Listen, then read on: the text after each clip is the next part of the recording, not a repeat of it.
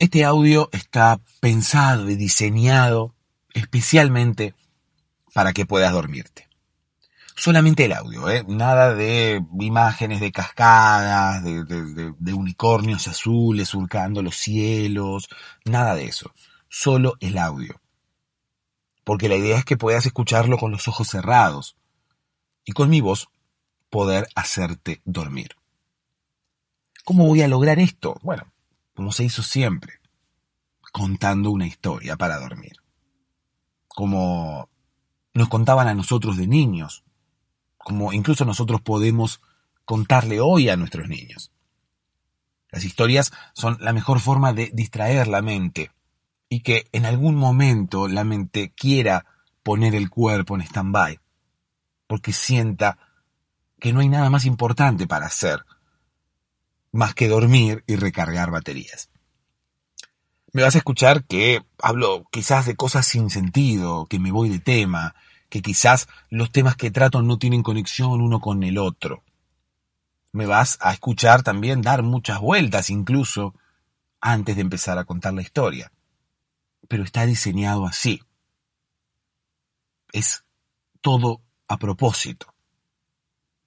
Todo tiene el único objetivo de que puedas dormirte. Es la forma más efectiva y es la forma que le ha funcionado a muchísimas personas que me escriben todos los días. Mi número telefónico está en la descripción de este episodio, así como también mi Instagram para que puedas comunicarte conmigo y contarme qué es lo que te ocurre. Si me mandas un audio, incluso lo vamos a escuchar aquí en el podcast, para que sepas y para que los demás sepan que no están solos. Somos muchos en este momento, alrededor del mundo, en la misma situación. Somos muchos intentando dormirnos. Hola, hola, eh, saludos desde Colombia. Solamente para felicitarte de tu podcast. Mm, estas noches no he podido dormir y solamente escucharte bah, ayuda muchísimo, brother.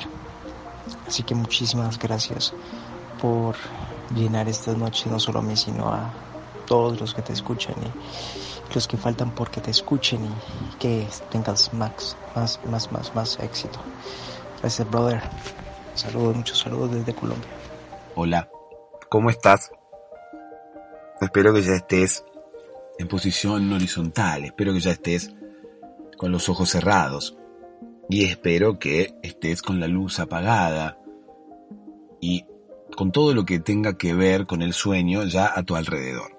Hay personas que podrán tener un libro sobre la mesa de luz, hay personas que no pueden irse a dormir sin llevar con ellas un vaso con agua.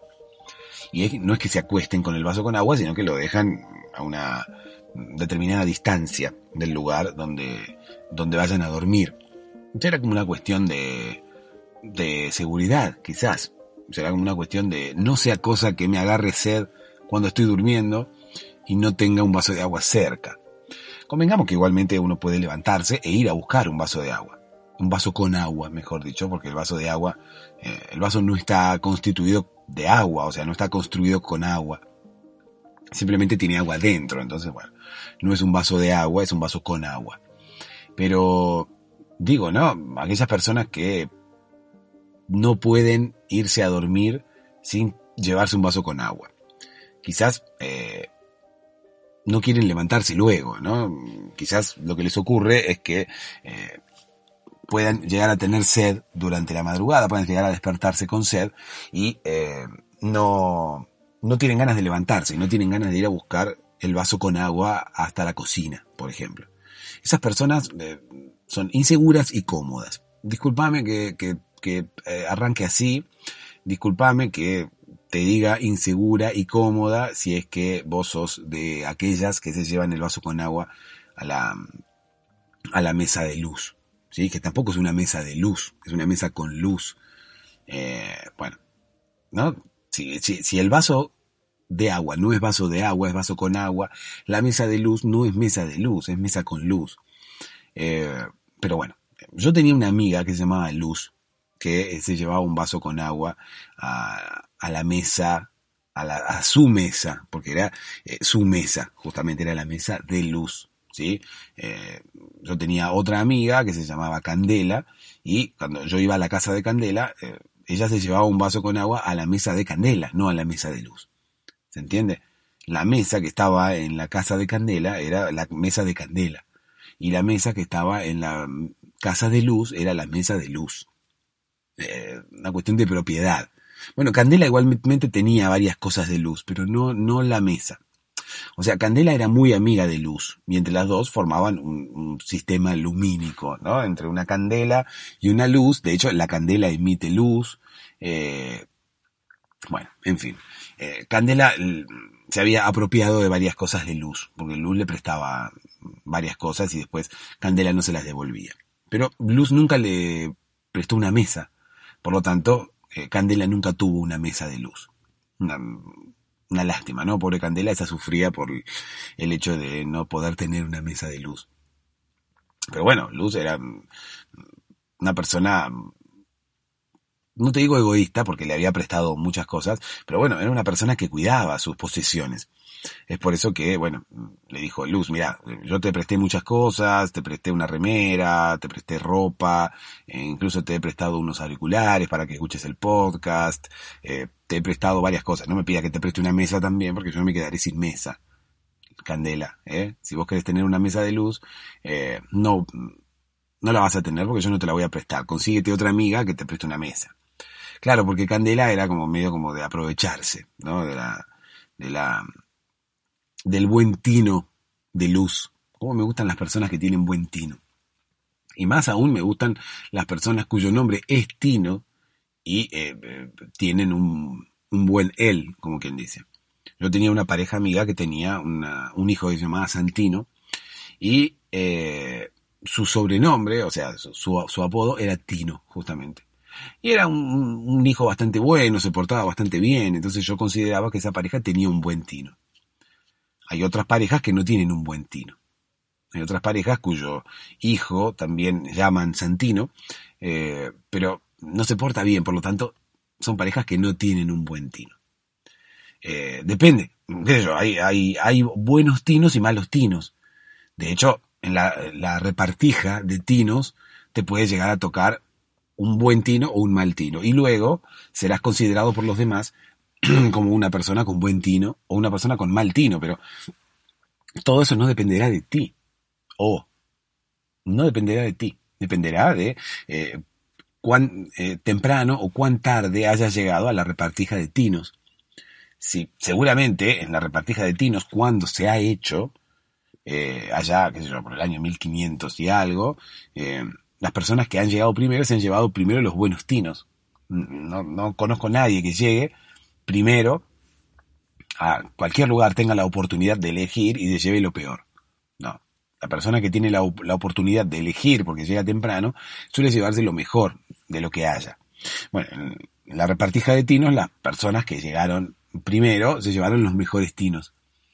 Entonces, todas esas personas luego pasaron a ser personas con buen tino. Incluso familias con buen tino, incluso parejas con buen tino. Otras personas que llegan tarde, bueno, esas personas lamentablemente tienen un mal tino. ¿no? Son personas que eh, no pudieron elegir los mejores tinos y se tuvieron que llevar lo que había. Eh, igualmente, me tengo que hacer una reflexión sobre las personas que llegan tarde. Me parece que las personas que llegan tarde son personas que aprovechan mejor la vida que otras. Así como me parece que las personas que se llevan un vaso con agua a la cama son cómodas e inseguras.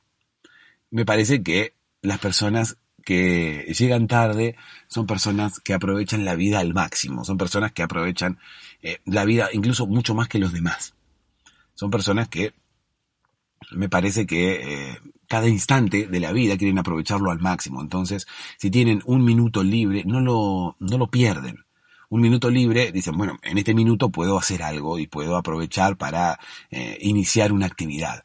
Claro, es muy poco tiempo para iniciar una actividad, pero para esas personas muy sensibles de corazón, eh, un minuto de su vida perdido sería eh, un sacrilegio, ¿no? Un minuto de su vida perdido es como, mm, la vida es muy corta, estoy perdiendo un minuto de mi vida, no quiero perderlo, no quiero eh, desaprovechar nada, soy como Steven Tyler y no quiero perderme de nada. Entonces, bueno, Steven Tyler es una de esas personas que suele llegar tarde a todos los lugares. Ya te voy a contar la historia de Steven Tyler, pero primero déjame que salude a Luis, que es un amigo que nos escucha desde Colombia y que nos ha enviado un audio, a quien le agradecemos mucho. Ya, nos han enviado bastantes audios de Colombia, gracias a Dios, es un país al que parece que llegamos bastante y que nos escuchan muchísimo desde allí. En realidad, eh, pareciera ser que nos escuchan mucho de todos lados y eso me pone muy orgulloso, como te cuento siempre, eh, porque en principio, bueno, me, me, pone muy contento eh, la posibilidad de poder llegar a varios países a través de Internet. Me pone contento en principio la posibilidad de que me escuche eh, cada vez más gente. Y que toda esa gente pueda salir beneficiada con este podcast, que toda esa gente pueda escuchar las historias que yo cuento en este podcast y poder conciliar el sueño.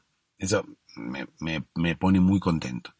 Y segundo, me, me, llena de orgullo el hecho de poder eh, llegar a tantos países, el hecho de poder haber nacido en esta época en la cual Internet nos permite que nos escuche gente de todo el mundo.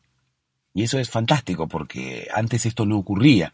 Antes uno tenía que conformarse, qué sé yo, con hacer un programa en una radio que tuviera quizás eh, alguna repetidora en alguna otra ciudad. Si no, tenía que conformarse con que eh, pudieran escucharlo nada más que las personas que vivieran en su misma ciudad, porque el alcance de la, de las antenas, ¿no? Era un, alcance local, eh, como mucho alguna ciudad mediante, ¿no? Dependiendo del tipo de del tipo de radio en la, en, la, en la que uno estuviera haciendo su programa, qué sé yo, si era una, una radio de frecuencia modulada o de amplitud modulada, las radios de amplitud modulada eh, tienen un alcance mayor al alcance que tienen las, las radios de frecuencia modulada, pero era una cosa muy local igualmente. Había que conformarse con que eh, te escucharan las personas de tu ciudad, incluso de tu zona, pero no mucho más que eso.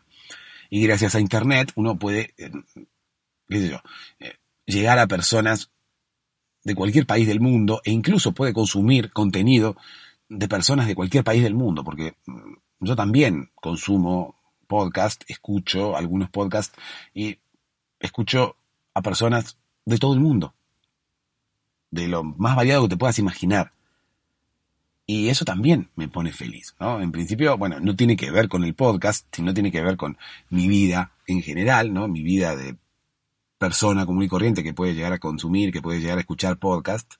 Y yo también puedo escuchar contenidos de personas que viven en distintas partes del mundo. Y esto es gracias a Internet. Así que todo es una felicidad constante todo es una, una, todo son buenas noticias, como quien dice, por lo menos en esta época. Obviamente que eh, para todos no serán todas buenas noticias, incluso para mí, o sea, eh, yo lo que trato de hacer es enfocarme en lo bueno, y eso es lo que tendrías que hacer vos también. La idea es enfocarse en el vaso medio lleno, como para que todas, todo lo que nos pase sean buenas noticias. Tarde o temprano ocurrirá que eh, la buena energía que vayas a emitir te será de vuelta y por lo tanto te empezarán a pasar cosas buenas si es que ahora mismo no te están pasando. Quizás ahora mismo te están pasando cosas buenas y no te das cuenta, porque estás enfocado o enfocada en los problemas, como no suele pasar a todo el mundo, ¿no? ¿Qué sé yo? Hasta que aprendes o haces el esfuerzo de enfocarte en el vaso medio lleno, eh, hay personas que no entienden la metáfora del vaso medio lleno, ¿no? O sea, nosotros tenemos un vaso por la mitad. Un vaso lleno de agua por la mitad. El vaso que Luz se lleva a su mesa a la noche, ¿no? Tenemos ese vaso de agua o con agua, pero lleno hasta la mitad. Bueno, tenemos dos maneras de ver ese vaso. Tenemos una manera optimista y una manera pesimista. La manera pesimista sería ver que no tenemos el vaso medio lleno perdón, sería que no tenemos el vaso lleno, que nos falta medio vaso para completar y deprimirnos por esa situación, ¿no? Como decir, rayos, eh, maldición, no puedo tener un vaso lleno con agua, ni siquiera puedo tener un vaso con agua lleno, ¿no? Tengo la mitad. Esa sería la mirada pesimista. Y la mirada optimista sería mirar el vaso y decir, por lo menos tengo la mitad del vaso. ¿No? Pensar, hay gente que ni siquiera tiene un vaso con agua, eh, no estoy hablando de los problemas eh, más importantes del mundo, no estoy hablando de, gente que realmente eh, no tiene agua para tomar, sino que el tema del agua eh, termina siendo tipo una metáfora, ¿sí? Hay gente que mira su vaso con agua y tiene la mitad de agua en el vaso. Entonces dice, pucha, no tengo eh, un vaso lleno con agua, tengo solamente la mitad. Qué lástima no poder tener el vaso lleno de agua, me falta la mitad. Esta persona, una persona pesimista, es una mirada pesimista de una persona que se enfoca en, la, en lo que le falta. Y otras personas tendrán una mirada optimista y se enfocarán en lo que ya tienen. Entonces dirán, mira, tengo medio vaso con agua. O sea, podría no tener nada, podría tener el vaso vacío, y sin embargo, tengo medio vaso con agua. Entonces, esa es una mirada optimista, esa es una mirada de alguien que valora lo que tiene y que se enfoca en lo que tiene y no en lo que, no en lo que le falta. ¿Se entiende? Entonces, cuando yo hablo de enfocarse en el vaso medio lleno, de mirar el vaso medio lleno, es cuestión de tener una mirada optimista, es cuestión de no mirar la parte que nos falta, sino mirar la parte que tenemos. No enfocarnos en que nos falta medio vaso para llenar nuestro vaso, sino enfocarnos en que por lo menos tenemos la mitad. Enfocarnos en lo que tenemos, valorar lo que tenemos y no enfocarnos en lo que nos falta en general, porque muchas veces, y te digo la mayoría de las veces, uno se enfoca siempre en los problemas, uno se enfoca siempre en las cosas que le faltan.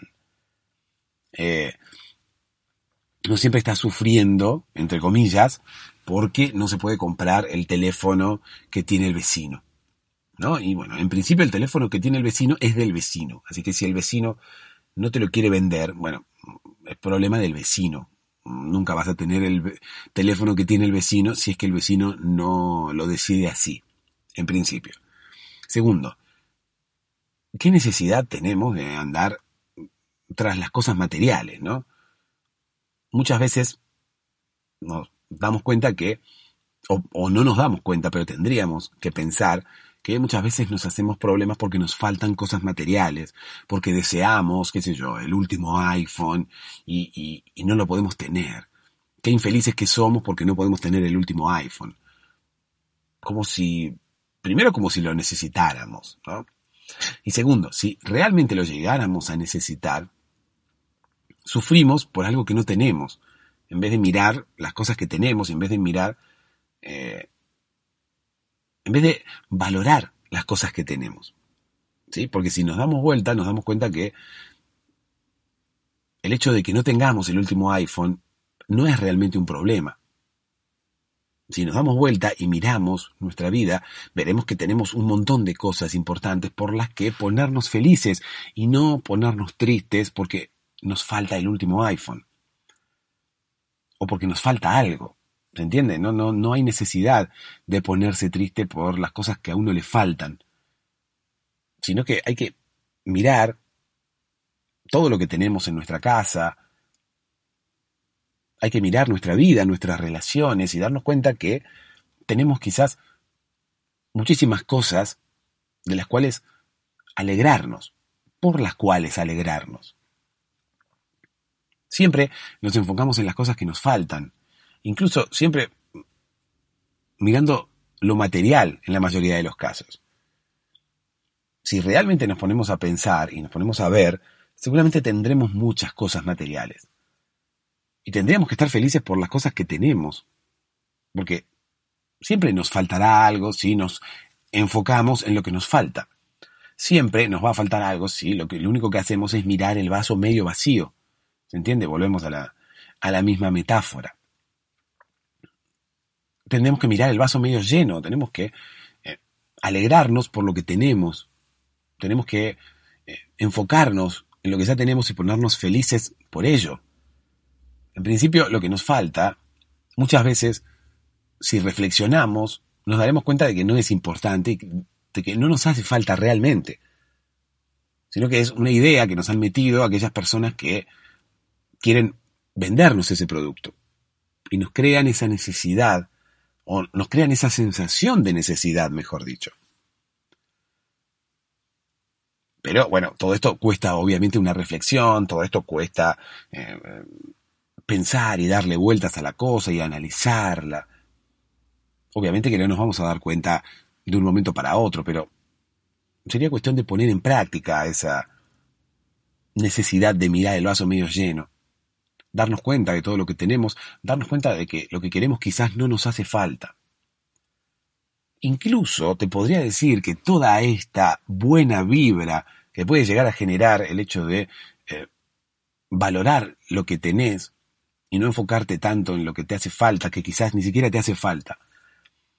Toda esa buena vibra que vas a generar seguramente te va a terminar atrayendo aquello que querés.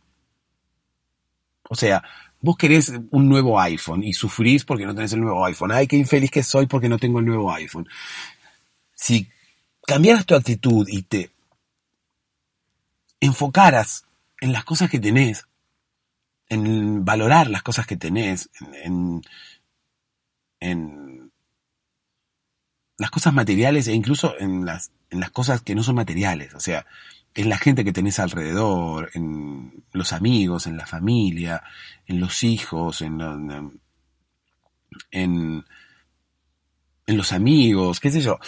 Hay un montón de cosas que uno tiene que no se da cuenta que las tiene y es por eso que no las valora. Es que, yo, cuando uno ya tiene algo por una determinada cantidad de tiempo, es como que deja de prestarle atención porque ya empieza a, como que pasa a ser parte de la rutina de uno. Entonces uno siempre quiere más, siempre va a buscar alguna otra cosa y quizás no valora lo que ya tiene.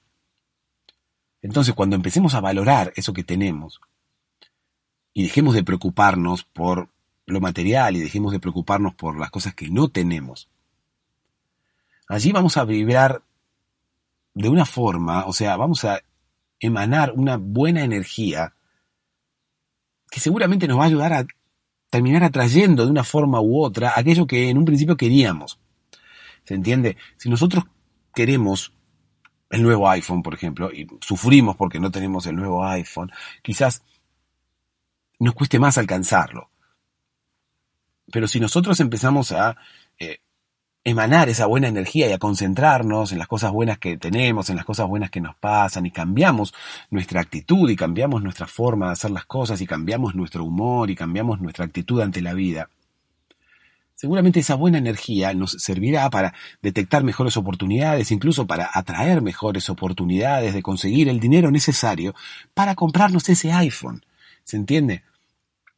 Entonces, cuanto menos preocupados estemos por comprarnos ese iPhone o por lo que ese iPhone nos falta, y pongamos el iPhone como, como un ejemplo, ¿no? No estoy hablando de, del iPhone en sí mismo. Puede ser cualquier cosa que uno quiera, que uno desee, cualquier cosa material que uno desee, quizás no sea tan necesaria. Quizás debamos analizar, pensar si realmente eso que queremos es tan necesario para estar, no sé, haciéndonos tanto problema porque no lo tenemos. Y cuando entendamos y cuando cambiemos nuestra actitud frente a la vida y empecemos a enfocarnos en el vaso medio lleno, seguramente esa buena energía que vamos a generar, esa energía diferente que vamos a empezar a mover, va a ser la que nos va a terminar facilitando las cosas. Cuando encaremos de otra forma la vida, nos daremos cuenta que quizás la vida es mucho mejor de lo que nosotros pensábamos, porque la actitud que nosotros tengamos frente a la vida quizás será lo que defina qué tipo de vida tenemos. La vida es la misma para todos, está en nosotros. Si nos despertamos algunos días con el pie derecho o todos los días con el pie derecho. está en nosotros el hecho de cómo encaramos la vida. Si encaramos la vida con una buena actitud, con buena energía y demás, estaremos atrayendo cosas buenas y no es un mito, te puedo asegurar que no es un mito. Te puedo asegurar que no es una fantasía, que no forma parte de la ficción. Todo depende de la actitud que nosotros tengamos. Nos van a pasar cosas buenas si encaramos la vida con buena energía. Si pensamos en positivo y queremos que nos pasen buenas cosas. Esto no, no, es, algo que pase de la noche a la mañana, esto es algo que se trabaja y se, y se piensa y se cambia con el tiempo. Pero si te podés enfocar, lo vas a poder lograr. Y te van a empezar a pasar cosas buenas porque será lo que uno atrae parece como, como, como, como raro, ¿no? Parece como mentira y demás, pero es cierto, te lo puedo asegurar porque a mí me pasa todo el tiempo. Este podcast, de alguna manera, es algo que yo mismo atraje, creo. Es algo que me pasó y que quizás creo que comencé sin querer, pero si miro hacia atrás veo que no lo comencé sin querer y veo que todo que todo tiene relación y todo tiene un porqué. Déjame que le agradezca una vez más a Luis por el audio que nos envió. Es una de las tantas personas, reitero, alrededor del mundo que se puede dormir con este podcast. Este podcast tiene la misión de ayudarte a dormir, en principio acompañándote, en principio hablándote al oído, y distrayéndote para que tu mente termine poniéndose en stand-by y decida dormir de una vez por todas, que es lo que estás queriendo hace un tiempo. Quizás no te funcionará el primer día, quizás tampoco te funcionará el segundo, o quizás sí. Todos somos distintos y a todos las las cosas nos pasan diferente. Pero te recomiendo que me escuches un par de días, una semana. Tu mente y tus oídos se irán acostumbrando a mi voz y este podcast va a terminar formando parte de tu rutina para irte a dormir. Hay muchos que me comentan, muchos oyentes que me comentan que el podcast es como una especie de, de soy como una especie de perro de Pavlov, ¿no? O sea, no yo, sino que yo soy como si fuera Pavlov, ¿no? Entonces, eh, mi voz termina siendo como quien dice el desencadenante de, del sueño, así como eh, Pavlov hacía sonar esa campanilla o lo que fuera para que el perro pensara que iba a comer y ya eh, sus procesos internos empezaban a prepararse para la ingesta de la comida. Bueno, en este caso, mi voz es como el desencadenante de, de que en tu cuerpo se empiecen a dar los procesos necesarios para irte a dormir. O para dormirte. Porque ya estás acostado, es como que ya te fuiste a dormir. Eh, pero bueno, habrá gente que me escuche mientras se prepara para ir para ir a dormir, quizás. Habrá gente que me escuche ya acostada con los auriculares puestos. Hay gente que me consta que no me escucha con los auriculares puestos y me escucha con un audio ambiente.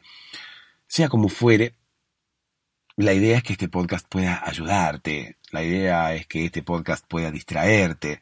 La idea es que este podcast te haga olvidar, por lo menos por un rato, de todos esos problemas que aquejan tu mente, de todos esos problemas que acuden y atacan tu mente ahora mismo, ahora que te querés dormir.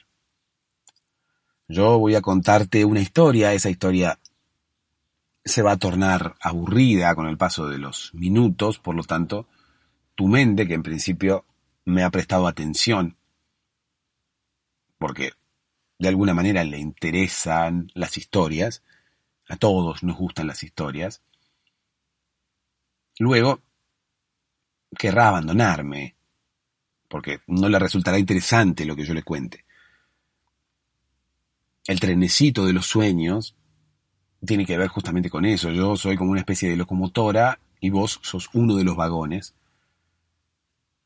Y te vas a desenganchar cuando tu mente así lo requiera, cuando ya piense que lo que está escuchando no es para nada interesante. Pero emprenderá el viaje conmigo, que es lo más importante, en vez de quedarse viendo otras cosas, en vez de quedarse eh, analizando otras cosas, se enganchará y viajará con nosotros. Y cuando se desenganche será pura y exclusivamente para dormir. Así es como funciona este podcast y así es como le funciona no solamente a Luis, no solamente a la gente de Colombia, sino a mucha gente que me escribe todos los días y mucha gente que hemos escuchado aquí y que seguiremos escuchando su voz en este podcast, como para que compartan ellos su experiencia y como para que los demás que estén escuchando sepan que no están solos.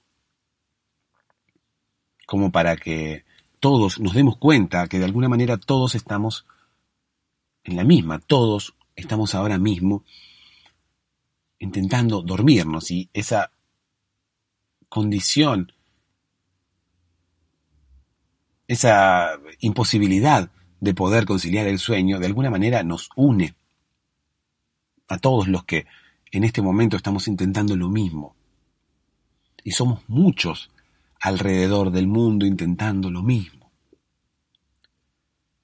Por suerte cada vez son más los que descubren este podcast y cada vez son más las personas a las que este podcast les funciona. Reitero, eso me pone más que orgulloso. Patreon.com barra podcast para dormirse, el lugar donde podés colaborar con este podcast, colaborar con el sostenimiento de este podcast, para que este podcast pueda continuar online. Déjame que le mande un abrazo muy grande a todas aquellas personas que ya han colaborado en Patreon con este podcast a Dai González, a Matías, Matías Paiques, a Jesse Cruz, a Marisa Cerruti, a Martín León Bach Devoto, a Eric Soto, a José Scartuccio, a Nora Aguirre, a Sofía Haman y a María Florencia Coronel Barrios. Son personas que han colaborado con este podcast en Patreon y que se merecen que, bueno, en principio les agradezca infinitamente, porque eso es lo que no me voy a cansar nunca de hacer desde aquí. Agradecerles no solamente a ellos que han colaborado eh, con el podcast a través de Patreon, sino a vos también, que estás ahí del otro lado, solamente poniendo tus oídos. A vos también tengo que agradecerte porque, obviamente, este podcast, si nadie lo escuchara, no sería nada, es como la metáfora del árbol en el bosque. Uno hace un programa para que la gente lo escuche. Y si vos estás ahí ahora escuchándome, no me queda más que agradecerte. Agradecerte por estar ahí. Y bueno, a Dai, a Matías, a Jesse, a Marisa, a Martín, a Eric, a José, a Nora, a Sofía y a María Florencia, también un gracias infinito por haber colaborado con el podcast en Patreon. Espero que no sean ellos nada más y espero que cada vez sean más personas las que puedan colaborar con este podcast en patreon.com barra podcast para dormirse. Déjame que te cuente una historia. Esta es la historia del hombre que no quería perderse de nada. Eh, después nos enteramos que ese hombre era Steven Tyler, ¿no? Steven Tyler, el cantante de Aerosmith, eh, era una persona que llegaba tarde a todos lados. ¿Por qué? Porque no quería perderse de nada, así como dice la canción. I don't wanna miss a thing, ¿no? Sería que no quiero perderme de una cosa, eh, como que no quiero perderme, si uno no quiere perderse, bueno, si uno no quiere perderse es otra cosa. Si uno no quiere perderse tendría que utilizar Google Maps para no perderse. Hay muchas personas que se pierden, incluso Steven Tyler.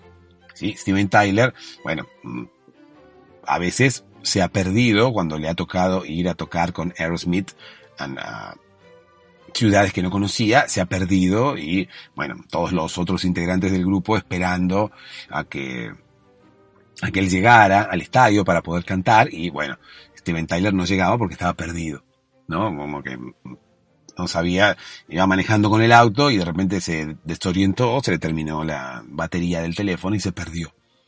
Entonces no llegó, bueno, tardó más en llegar al estadio para poder cantar las canciones, ¿no? Estaba perdido en el medio de la, de la ciudad. Pero bueno, eh, porque en realidad la canción al principio no era I don't wanna miss a thing, sino que era, o sea, no era no quiero perderme de nada, sino que era no quiero perderme.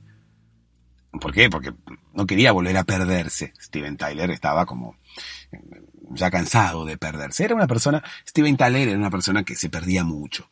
¿sí? Era una persona que se resistía a utilizar Google Maps. Entonces, bueno, le ocurría que terminaba perdiéndose demasiado. ¿no? se perdía demasiado, pero no era porque se perdía demasiadas cosas, sino que se perdía mucho. Y no era porque se perdiera muchas cosas, otra vez, se perdía él. Steven Tyler está perdido. Incluso una vez eh, sus fanáticos empezaron a colgar carteles de esos que se cuelgan en los postes y en los árboles, eh, con, la, con la cara de la persona o con la cara de una mascota. ¿No? Hay gente que eh, cuelga carteles en la calle con la cara de una mascota y dice, gato perdido, recompensaré. Por ejemplo, yo si paso por un por la calle y veo un cartel de un gato perdido y no veo que dice recompensa, ni me preocupo. Ni me preocupo, soy una persona muy interesada, no obviamente. Una vez me pasó que vi un gato por la calle y lo agarré. Y dije, este gato debe ser de alguien, si ese alguien lo pierde, eh, pedirán recompensa. Y lo agarré y me lo guardé. Entonces lo metí en mi casa. El gato, bueno, no quería saber nada con meterse a mi casa, empezó a gritar. Y yo intenté pasarlo por la puerta y los gatos son bastante despiertos y rápidos.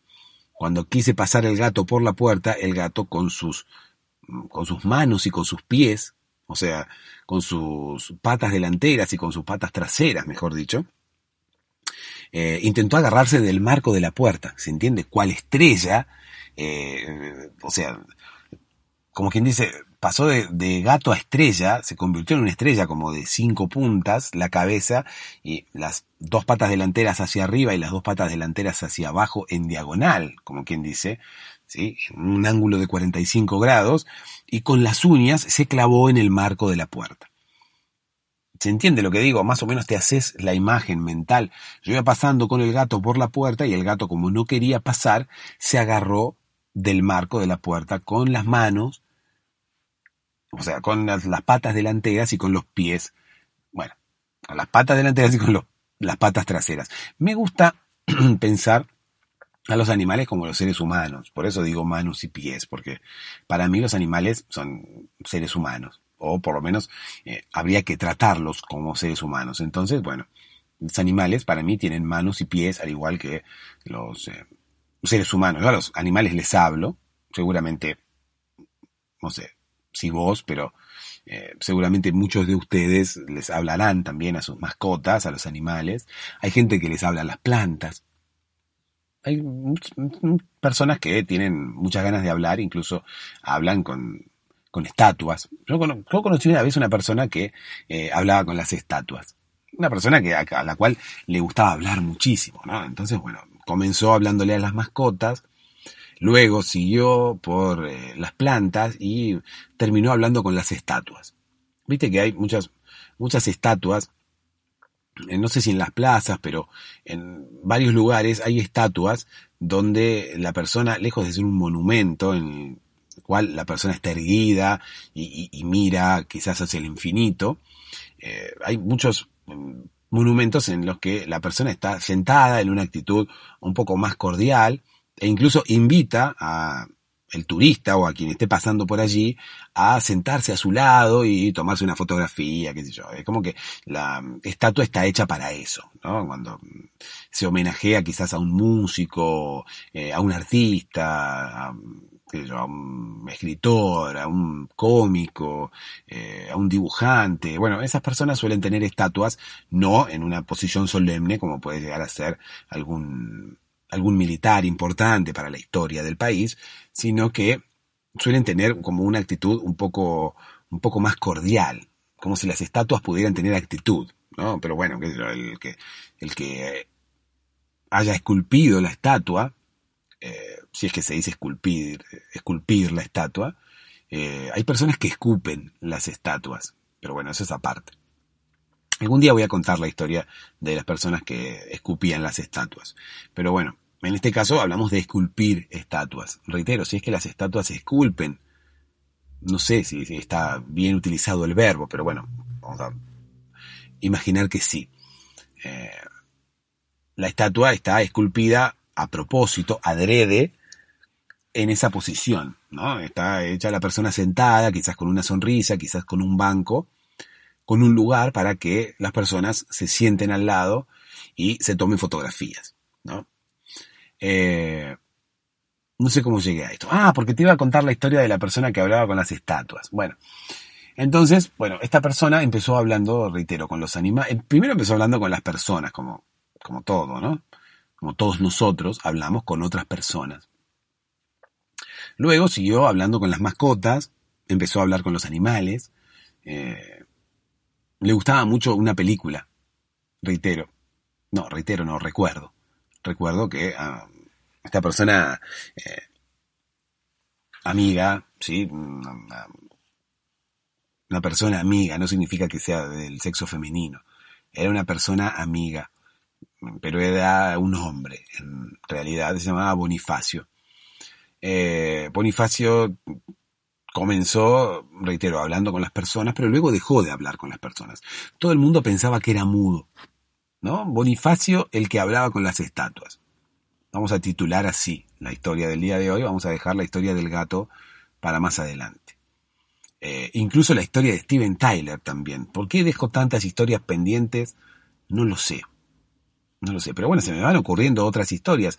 Si algún día estoy carente de ideas, revisaré episodios anteriores y tomaré ideas desde allí. O me dedicaré a, a continuar las historias pendientes, qué sé yo, tenemos la historia de Steven Tyler, tenemos la historia de, de, cuando yo agarraba a los gatos para después cobrar las recompensas, eh, qué sé yo, hay muchas historias pendientes que me gustaría terminar en algún momento, pero bueno, me vienen otras historias a la mente y que quizás me resultan más interesantes. Por ejemplo, la historia de Bonifacio era súper interesante. Bonifacio era una persona muy habladora, él hablaba mucho con las personas, como, como todo el mundo, ¿no? Eh, hay personas que hablan con su calzado, hay personas que compran unas zapatillas y les hablan, pero bueno, esas personas están locas directamente. No, no era el caso de Bonifacio. Bonifacio hablaba con otras personas como comúnmente todos hacemos, ¿no? Eh, hay personas con las cuales no queremos hablar igualmente. Hay personas con las cuales nos resistimos a hablar. Incluso por mensaje. Hay personas mm, a las cuales dejamos esperando en WhatsApp sin otorgarles una respuesta. Y esas personas que aparecen allí nos insisten para que nosotros les podamos responder y nosotros les negamos la respuesta. Bueno, con esas personas no queremos hablar habría que, ser sincero, ¿no? Y cuando alguien nos manda un mensaje, en vez de eh, dejarlos eh, en visto, como se dice, en vez de eh, recibir el mensaje y no contestar, y que a él o a ella le quede el doble tilde azul, sepa que nosotros vimos el mensaje y dude acerca de la razón por la cual no le contestamos, tendremos que ser completamente sinceros, tendríamos que vivir en un mundo menos hipócrita y contestar, realmente. Mira, eh, eh, Ruperto, no quiero hablar contigo, eh, por favor deja de enviarme mensajes. Y listo, ya está, es, más fácil.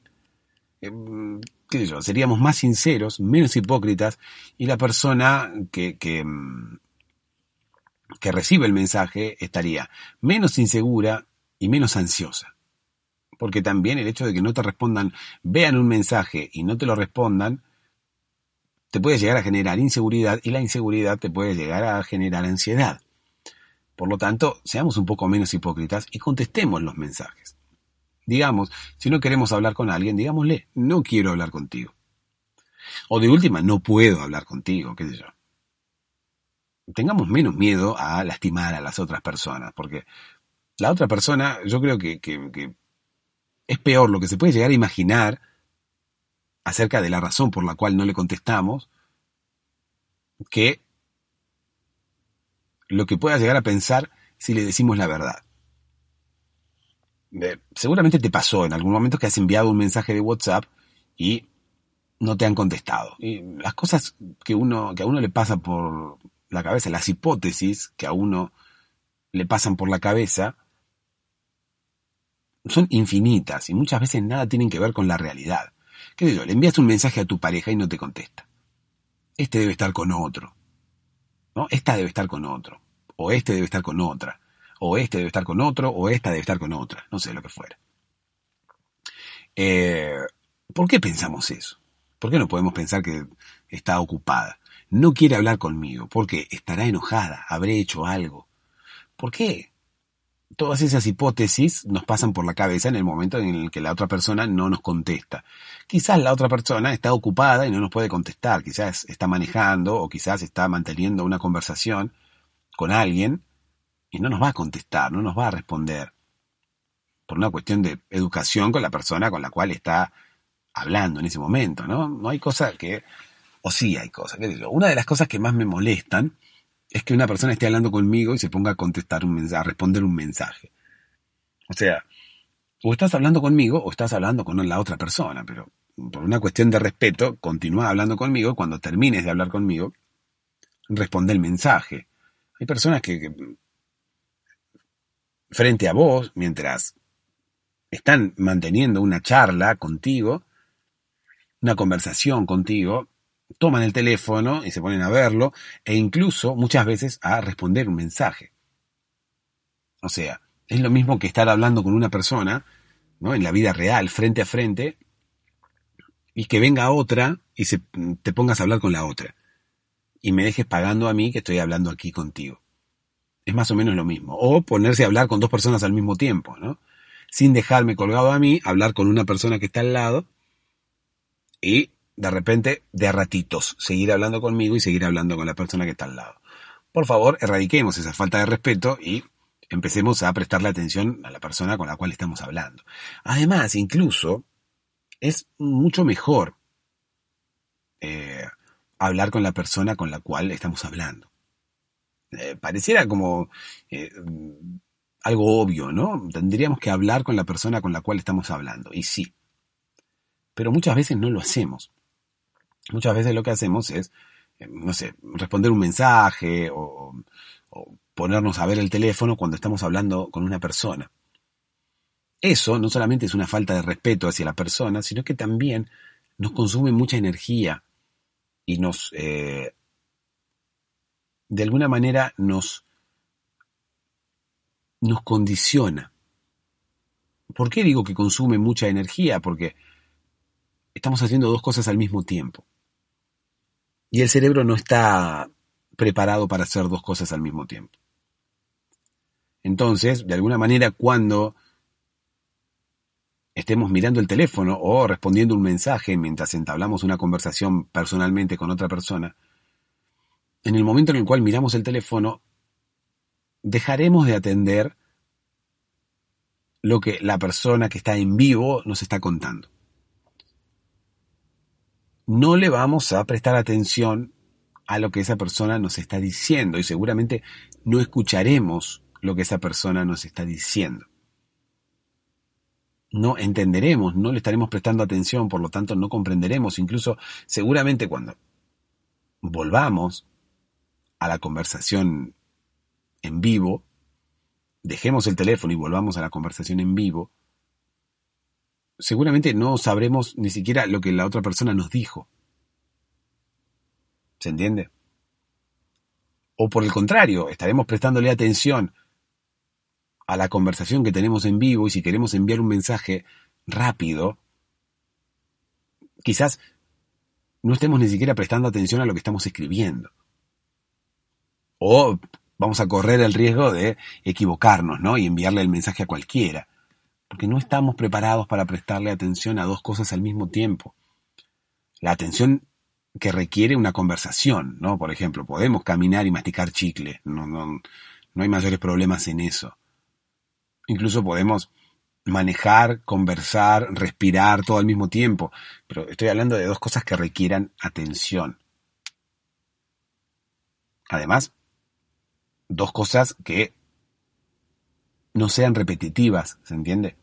Uno cuando empieza a repetir acciones, empieza a generar una especie de hábito y empieza a repetir esas acciones como una especie de acto reflejo, hasta que llega un momento en el cual ni siquiera tiene que pensar esas acciones que realiza, porque ya el cuerpo las ejecuta casi de forma automática.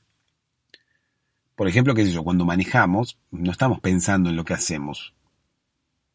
A no ser que seamos principiantes, si ya manejamos hace un tiempo, seguramente lo hagamos de forma automática, porque ya tenemos incorporado la, la, acción de manejar. O las, las cosas que tenemos que hacer cuando vamos manejando. Eso le permite a la mente ocuparse de otras cosas mientras estamos manejando, porque la acción de manejar ya la tenemos incorporada, casi como la de caminar, casi como la de andar en bicicleta. Cuando nosotros caminamos no estamos pensando, bueno, ahora este pie adelante del otro, no, es como que ya lo hacemos de memoria, ya lo tenemos incorporado. Eso permite que la mente esté haciendo más de una cosa al mismo tiempo. ¿Por qué? Porque puede caminar e ir pensando en otra cosa. Pero cuando uno está conversando con alguien, no puede. No puede tener una conversación con alguien y estar hablando con dos personas al mismo tiempo, porque ninguna de las dos cosas es un proceso ya incorporado ninguna de las dos cosas vamos a hacerlas de forma automática, como si estuviéramos manejando o caminando o andando en bicicleta. Porque ninguna de esas dos cosas será monótona y repetitiva. Ninguna de esas conversaciones será igual a una conversación que tuvimos ayer. El secreto de incorporar, que no es ningún secreto, al fin y al cabo es algo que hacemos automáticamente, el, hecho de eh, incorporar determinadas acciones como hábitos, tanto que muchas veces cuando las llevamos a cabo ni siquiera las tenemos que pensar. Reitero, como por ejemplo manejar o, bañarnos. No estamos pensando en que nos estamos bañando y tenemos que eh, ponernos jabón en, determinada parte del cuerpo. Lo hacemos de forma automática. Bueno, una conversación no se puede hacer de forma automática porque no es repetitiva, porque no es igual siempre. El hecho de bañarnos es igual siempre, manejar es igual siempre. Será diferente cuando mm, tengamos un auto nuevo, pero luego de que nos acostumbremos a ese auto y a dónde están los controles de ese auto, será igual. Pero una conversación no es así. Una conversación siempre es diferente. Siempre nos sorprenderá, nunca sabremos de qué vamos a hablar con la otra persona. O podemos conocer la temática, pero no sabremos lo que la otra persona nos dirá. Incluso no sabemos lo que vamos a responder. Alguno me dirá, no, pero yo Cuando rendí un examen con la profesora de historia, yo sabía lo que me iba a preguntar y ya tenía preparada la respuesta. Bueno, está bien, yo estoy hablando de una conversación improvisada, de una conversación con alguien eh, en la que uno no, no conoce de antemano la temática, incluso no es algo tan preparado como puede ser un examen oral. ¿no? Eso ya está preparado de antemano lo que uno va a decir, una exposición oral. ¿no? Uno tiene que pasar al frente en su curso y, eh, no sé, hablar de la Segunda Guerra Mundial. Bueno, qué sé yo, la mayoría de las veces uno prepara eso. Estoy hablando de una conversación un poco más improvisada. Siempre sorprende una conversación improvisada, ¿no? No estamos, no la tenemos ya armada porque no sabemos lo que la otra persona va a responder. No sabemos mm, qué es lo que puede ocurrir en esa conversación. Sería imposible eh, preparar conversaciones. Sería imposible tener, qué sé yo, algunas, unos triggers, ¿no? Unos disparadores. Cuando tal persona me diga tal cosa, le diré tal otra. O sea, tener frases preparadas, ¿no? Cuando alguien me pregunte la hora, voy a decirle la hora. Pero, obviamente, cuando uno, alguien te pregunta la hora por la calle, uno se fija qué hora es y le dice justamente la hora. Pero, digo, tener como frases preparadas. ¿No? Que, que cuando una persona te diga, disculpe, señor, ¿me dice la hora, por favor? Uno diga, ¿cómo no? De acuerdo a nuestro uso horario, ahora mismo son las tal, por ejemplo, ¿no? Sería lindo andar por la calle, sería un, lío mental, pero sería lindo andar por la calle con respuestas preparadas y hacer de cuenta que somos una especie de robots, ¿no? Y que eh, tal palabra que la otra persona diga o tal palabra que se pronuncie eh, nos active determinado proceso dentro.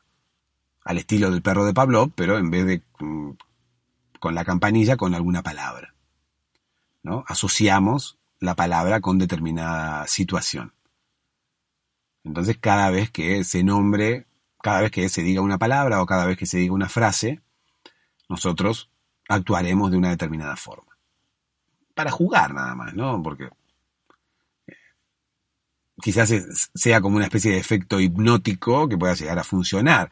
Viste la gente que dicen que hipnotizan en la televisión, entonces a esa gente la hipnotizan y sale Tony Camo diciendo, cuando yo diga, cuando yo diga flores, eh, tú saldrás gritando, quiero flores, quiero flores, quiero flores. Y cuando yo diga stop, dejará de gritar.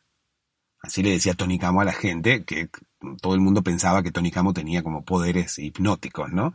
Y entonces cuando supuestamente Tony Camo hipnotizaba a la gente y la gente cuando Tony Camo decía flores, la gente empezaba a gritar inmediatamente. Era como una especie de disparador. Era como esa palabra eh, asociaba a determinado proceso. Y cada vez que esa palabra se pronunciaba, en esa persona se activaba determinado proceso de forma inconsciente, ¿no? De forma, eh, no de forma, como quien dice, era algo que la persona no podía controlarlo. Eh, se activaba directamente, cual robot. Entonces, reitero, sería lindo ir por la calle e ir activando nosotros a propósito determinados procesos, ¿no? Entonces, qué sé yo, cuando aparezca una señorita atractiva, una señorita que me guste, eh, iré a decirle tal cosa. Bueno, en ese caso no, no, no se estaría activando ningún tipo de proceso con eh, ninguna palabra, ¿se entiende? Se estaría activando cada vez que vemos la señorita, pero qué sé yo. Si una señorita atractiva me habla y me dice hola, ese hola disparará determinado proceso. Ese hola eh, hará que yo le diga tal cosa, ¿no? Como el, el Flores de mm, Tony Camo. Me hace acordar a... Estaba en la florería. Bueno, en fin, ¿qué estábamos contando? Ya es muy tarde, ya es como que contamos muchas historias pero no terminamos ninguna. Terminemos alguna, por favor.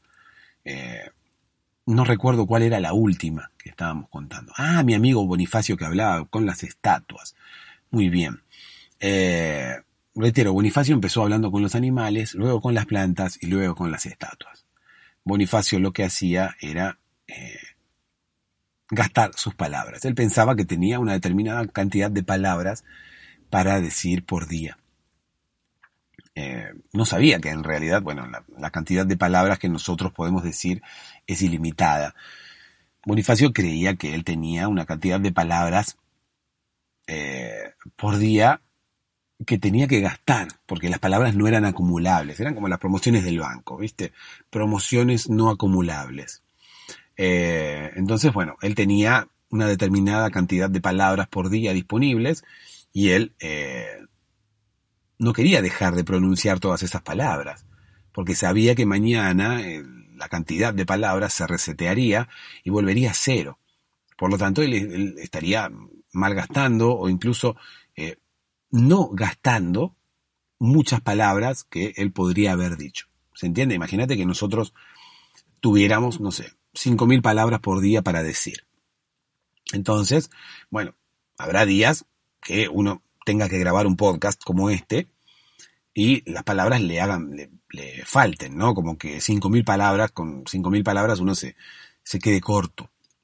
Pero habrá otros días que, que yo, quizás no tengas con quién hablar, quizás no grabes un podcast y 5.000 palabras eh, te sobren. Entonces, bueno, a Bonifacio no le gustaba nada la idea esa de que le sobraran palabras. Él quería utilizar todos los recursos que le eran brindados porque creía que un dinosaurio supremo que vivía en el espacio y que sostenía sobre su espalda el mundo, la tierra plana, eh, le había brindado 5.000 palabras por día y él no podía desaprovecharlas porque su dios dinosaurio eh, había eh, pensado esa cantidad de palabras para él y si él no las utilizaba se tomaría como una ofensa por el dios dinosaurio, ¿no? que le diría, escucha Bonifacio, no sabes apreciar los beneficios que te brindo, por lo tanto, eh, tu destino será eh, quemarte en la hoguera. ¿Qué sé yo? O que, que, el dios dinosaurio no, no tuviera en cuenta que pensara como que como que Bonifacio era una especie de hereje que no, no disfrutaba de, los, de las cosas que su Dios le brindaba porque estaba en contra ¿no? de su Dios. Entonces él tenía miedo de que fuera tomado a mal, de que fuera, de que fuera mal interpretado por el Dios dinosaurio. Entonces, bueno, él intentaba utilizar las 5.000 palabras que se le brindaban por día. Todo esto Bonifacio lo había sacado, quién sabe de dónde, ¿no? Porque nadie le había hablado nunca de un dios dinosaurio. Yo como mucho escuché el tema de los elefantes, creo que son elefantes que sostienen la Tierra, con una tortuga gigante. Pero dinosaurios, no, no recuerdo haber escuchado. Bonifacio creía en el dios dinosaurio, creía en esto de las 5.000 palabras, que también la cantidad de palabras fueron antojadizas, ¿no? Porque, qué sé yo, Nadie le había dicho nunca a Bonifacio que teníamos cinco mil palabras. Andás a saber de dónde sacó Bonifacio todas estas cosas, eh, como que las fue, eh, como que él solo se fue armando estas hipótesis en su cabeza.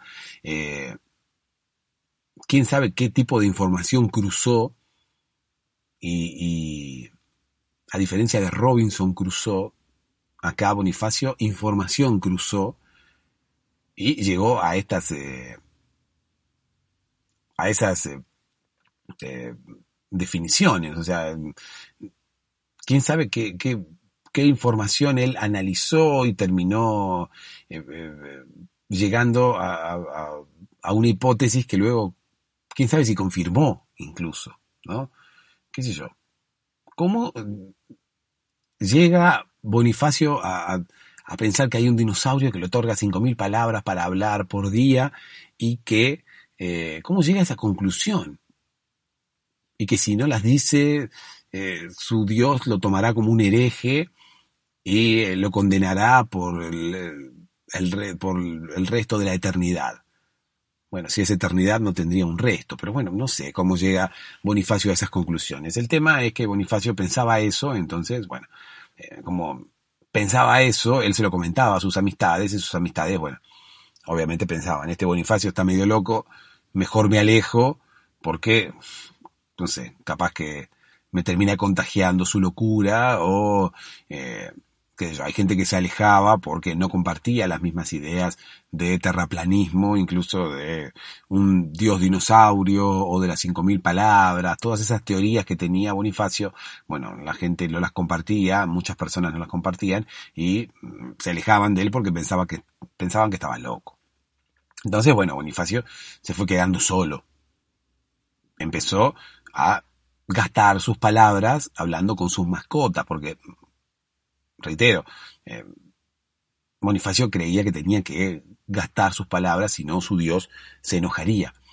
Eh, empezó a gastar las palabras con los animales, pero los animales se quedaban dormidos y eh, Bonifacio pensaba que, bueno, si los animales se quedaban dormidos, no era lo mismo, le tenían que prestar atención a las palabras que él pronunciaba. Por lo tanto, se dedicó a hablar con las plantas, que eran los únicos seres vivos que le quedaban en su casa, ¿no? Se puso a hablar con las plantas, pero, bueno, las plantas no expresaban ningún tipo de atención, o sea, las plantas no expresaban nada directamente. O sea, no, no había forma de que, de saber si la planta te estaba escuchando o no, porque la planta no te miraba, no, no, no, no nada. La planta estaba ahí. Por lo tanto, bueno, Bonifacio tampoco quiso seguir hablando con las plantas y se dedicó a hablar con las estatuas. ¿Por qué? Porque las estatuas, al igual que las plantas, eran una especie de objetos inanimados, pero era como que le prestaban más atención que las plantas. ¿Por qué? Porque las estatuas por lo menos lo miraban y guardaban silencio cuando él hablaba.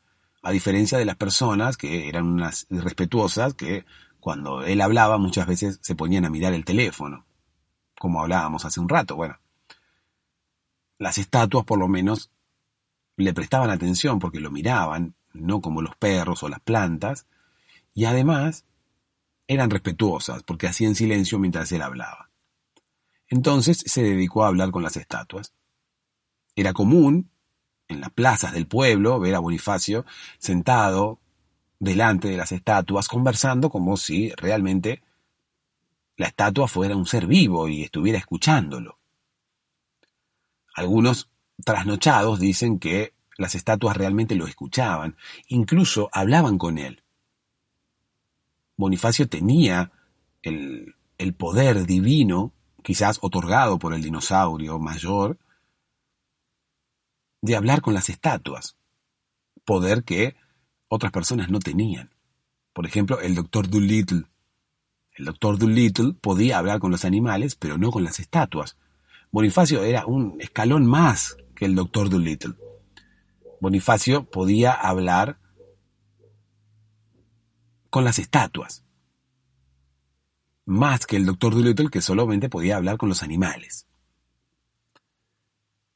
Algunos dicen que Bonifacio habló con todas las estatuas del pueblo y cuando ya no tuvo nada que hablar con ella, cuando ya había hablado todo lo que tenía que hablar, se fue del pueblo buscando otras estatuas en otros pueblos. La, las personas, los vecinos, no lo vieron nunca más. Quizás esté ahora cerca de tu casa, Quizás ande ahora mismo por tu ciudad, hablando con las estatuas de tu barrio o de la plaza que está cerca de tu trabajo. Así que presta atención, si andas por la calle y ves a alguien sentado junto a una estatua o incluso frente a una estatua, como intentando dialogar como intentando mantener una conversación, seguramente es Bonifacio. Mándame una foto si lo ves. Tomale una fotografía y mándamela. Yo apreciaré mucho volver a ver a Bonifacio. Hace muchísimo tiempo que no lo veo. Incluso no sé si volveré a verlo alguna vez. Reitero, quizás está cerca de tu casa. Si lo ves,